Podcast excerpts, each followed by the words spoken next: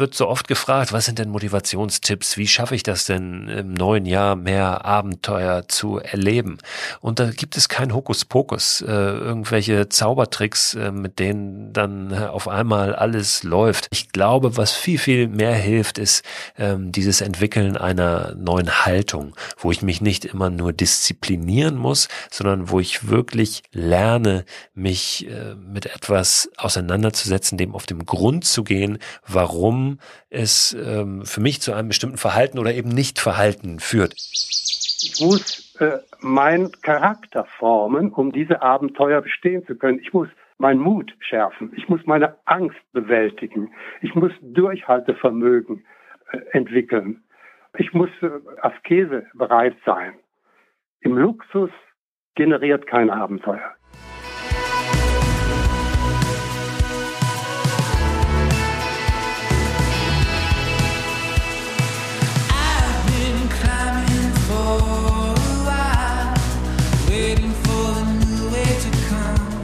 Moin und herzlich willkommen bei Frei Raus, dem Podcast für mehr Freiheit und Abenteuer in unserem Leben.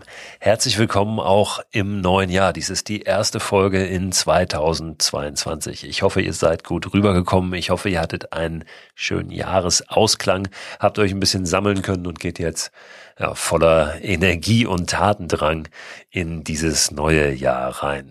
Ich habe angebadet natürlich am 1. Januar, also einmal frisch gemacht, mich und all das abgewaschen, was da an Dreck noch vom letzten Jahr übrig war. Ähm, vielleicht habt ihr das ja auch machen können, in welchem Gewässer auch immer. Ich finde es immer ein ganz schönes Ritual. Heute möchte ich mit euch sprechen über unser Verständnis von Abenteuer. Ich glaube, dass in einer genaueren Betrachtung des Abenteuerbegriffs und dessen, was dahinter steht, hinter diesem Begriff, ganz äh, viel liegt, dass da eine große Chance für uns drin steckt, um wirklich nochmal anders unterwegs zu sein und für uns weiter nach vorne zu kommen. Es wird sicherlich im Laufe der heutigen Folge klar werden, warum ich das so sehe. Grundsätzlich denke ich, dass es immer wichtig ist, unser Verhalten, auch unser Freizeitverhalten in regelmäßigen Abständen mal zu hinterfragen und zu gucken, was wir daran vielleicht noch ändern können. Auch an den Unternehmungen, die wir machen, äh, vielleicht Wanderungen oder irgendwelche Ausflüge äh, in die Natur, wie wir die nochmal anders gestalten können, um den nochmal mehr Wert beizumessen. Das Verständnis von Abenteuer in unserer heutigen Zeit hat sich ja durchaus ein bisschen gewandelt, auch zu dem, was wir früher in Anführungszeichen unter Abenteuer verstanden haben. Also es gibt verschiedene Phasen natürlich auch, die diese Idee des Abenteuers durchläuft. Und heute ist so ein bisschen die Gefahr, dass das komplett verwässert, die eigentliche Idee, die hinterm Abenteuer steht.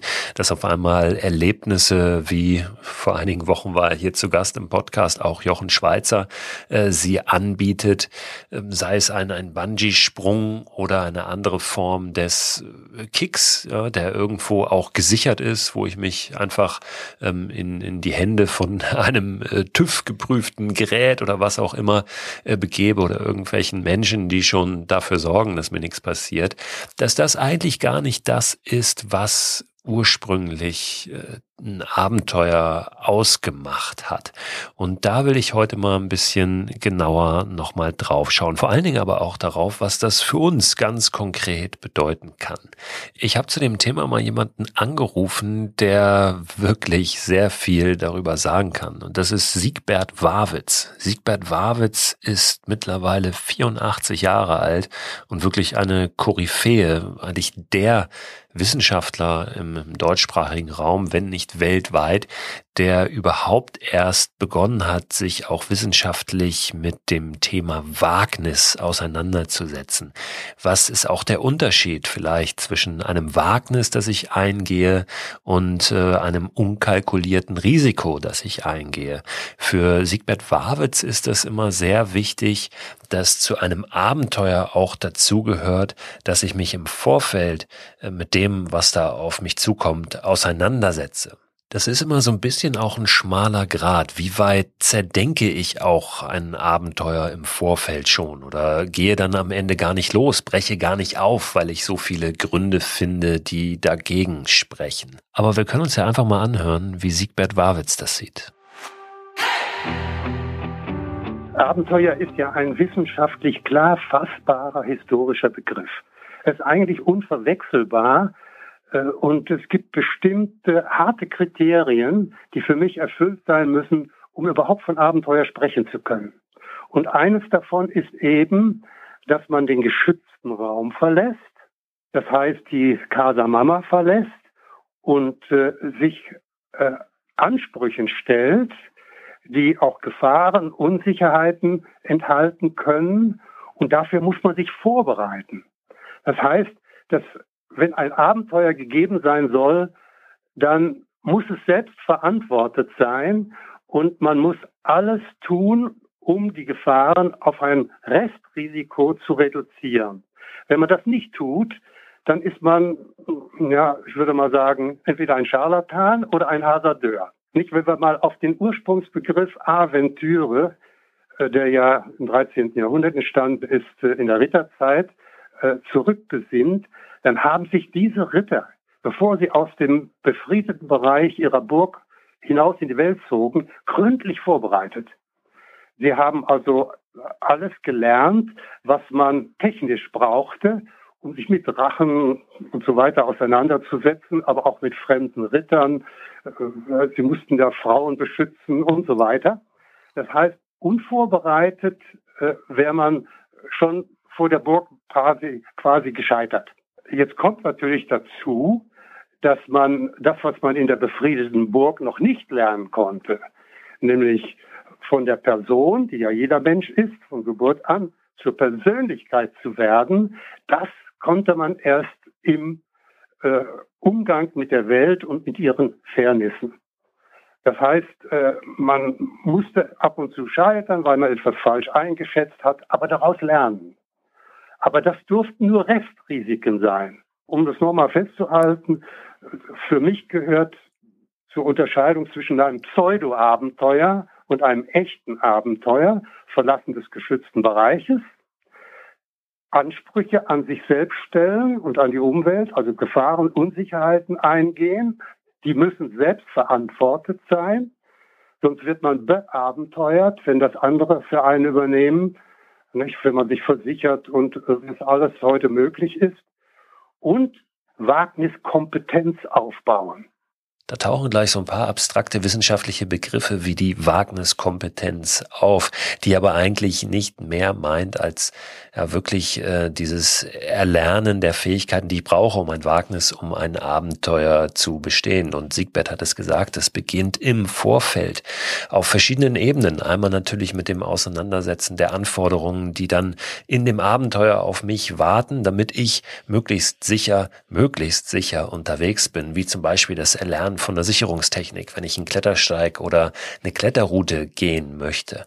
Aber auch schon im Vorfeld die Fähigkeiten, auf die Möglichkeiten zu schauen, sich auseinanderzusetzen mit dem, was uns abhält oder in der Vergangenheit abgehalten hat vor solchen Abenteuern.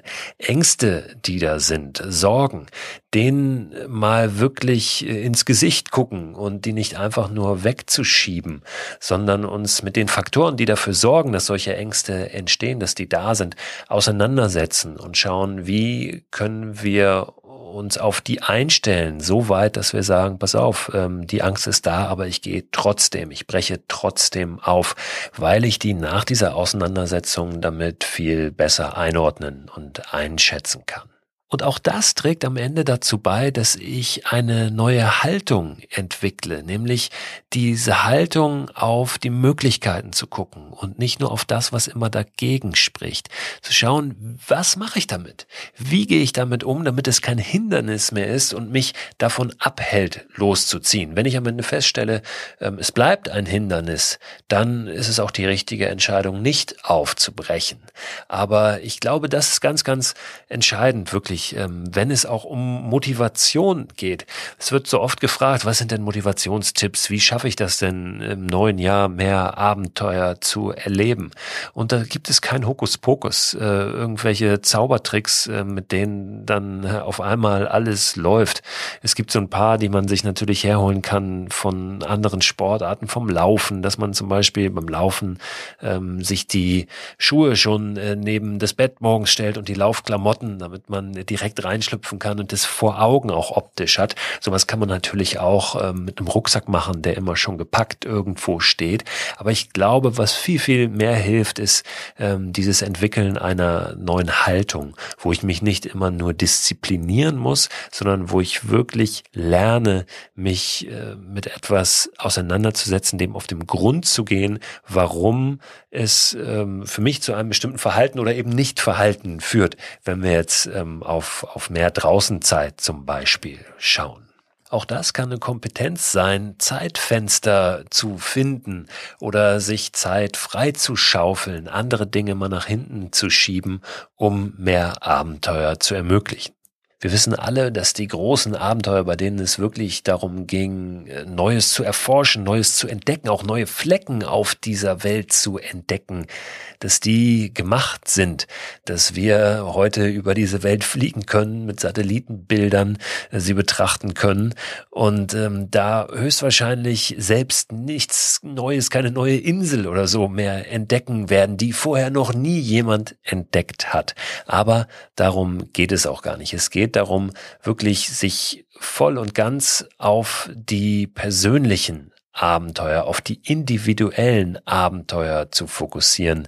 Und auch das sieht Siegbert ganz ähnlich. Beim echten, physisch beanspruchenden Abenteuer äh, kann man sich nicht nur ein bisschen einlassen, sondern da muss man sich ganz drauf einlassen. Und da kommt es gar nicht so sehr darauf an, dass dieses Abenteuer spektakulär ist, sondern wichtig ist, dass man an seine Grenzen kommt die man möglichst äh, durch äh, Lernprozesse ausweiten will. Das ist das für mich Weltgewinn. Und das Abenteuer geht ja immer nach außen.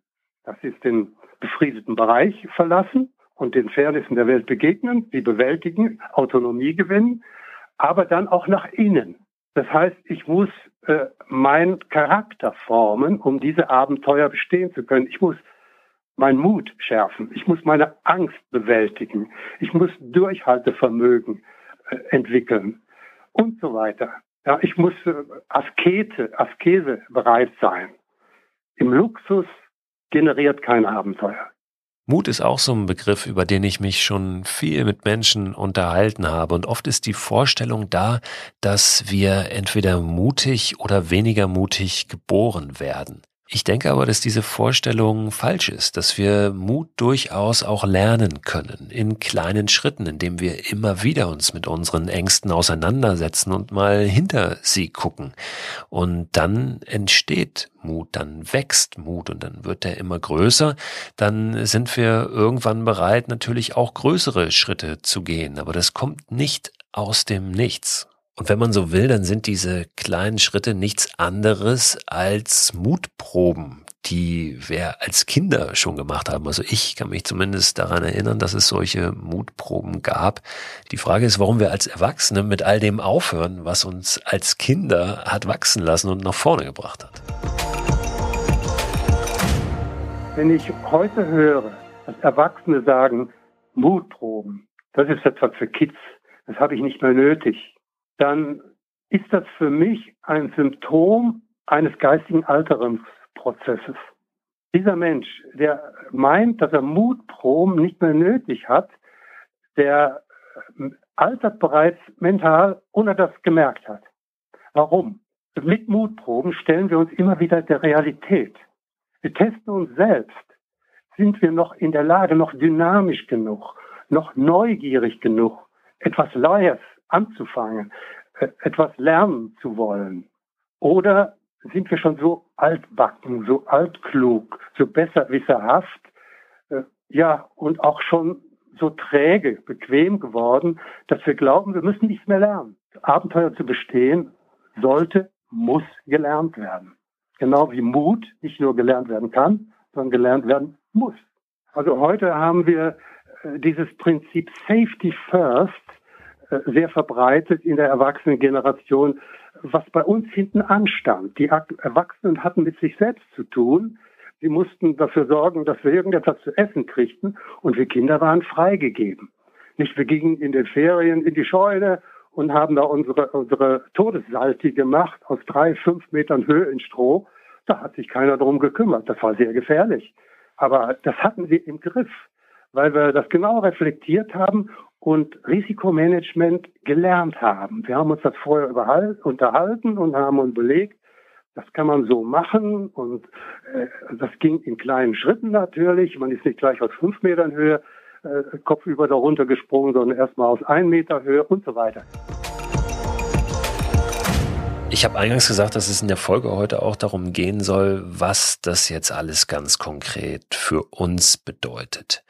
Und ich glaube, dass wir das Abenteuer erleben, das Wagnis mal unabhängig davon, von, von der Wagniskompetenz, die wir brauchen, dem Auseinandersetzen mit den eigenen Ängsten und so weiter, was alles sehr, sehr wichtig ist, dass wir das Abenteuer nochmal aus einem ganz anderen, aus einem neuen, vielleicht auch alten Blickwinkel sehen können.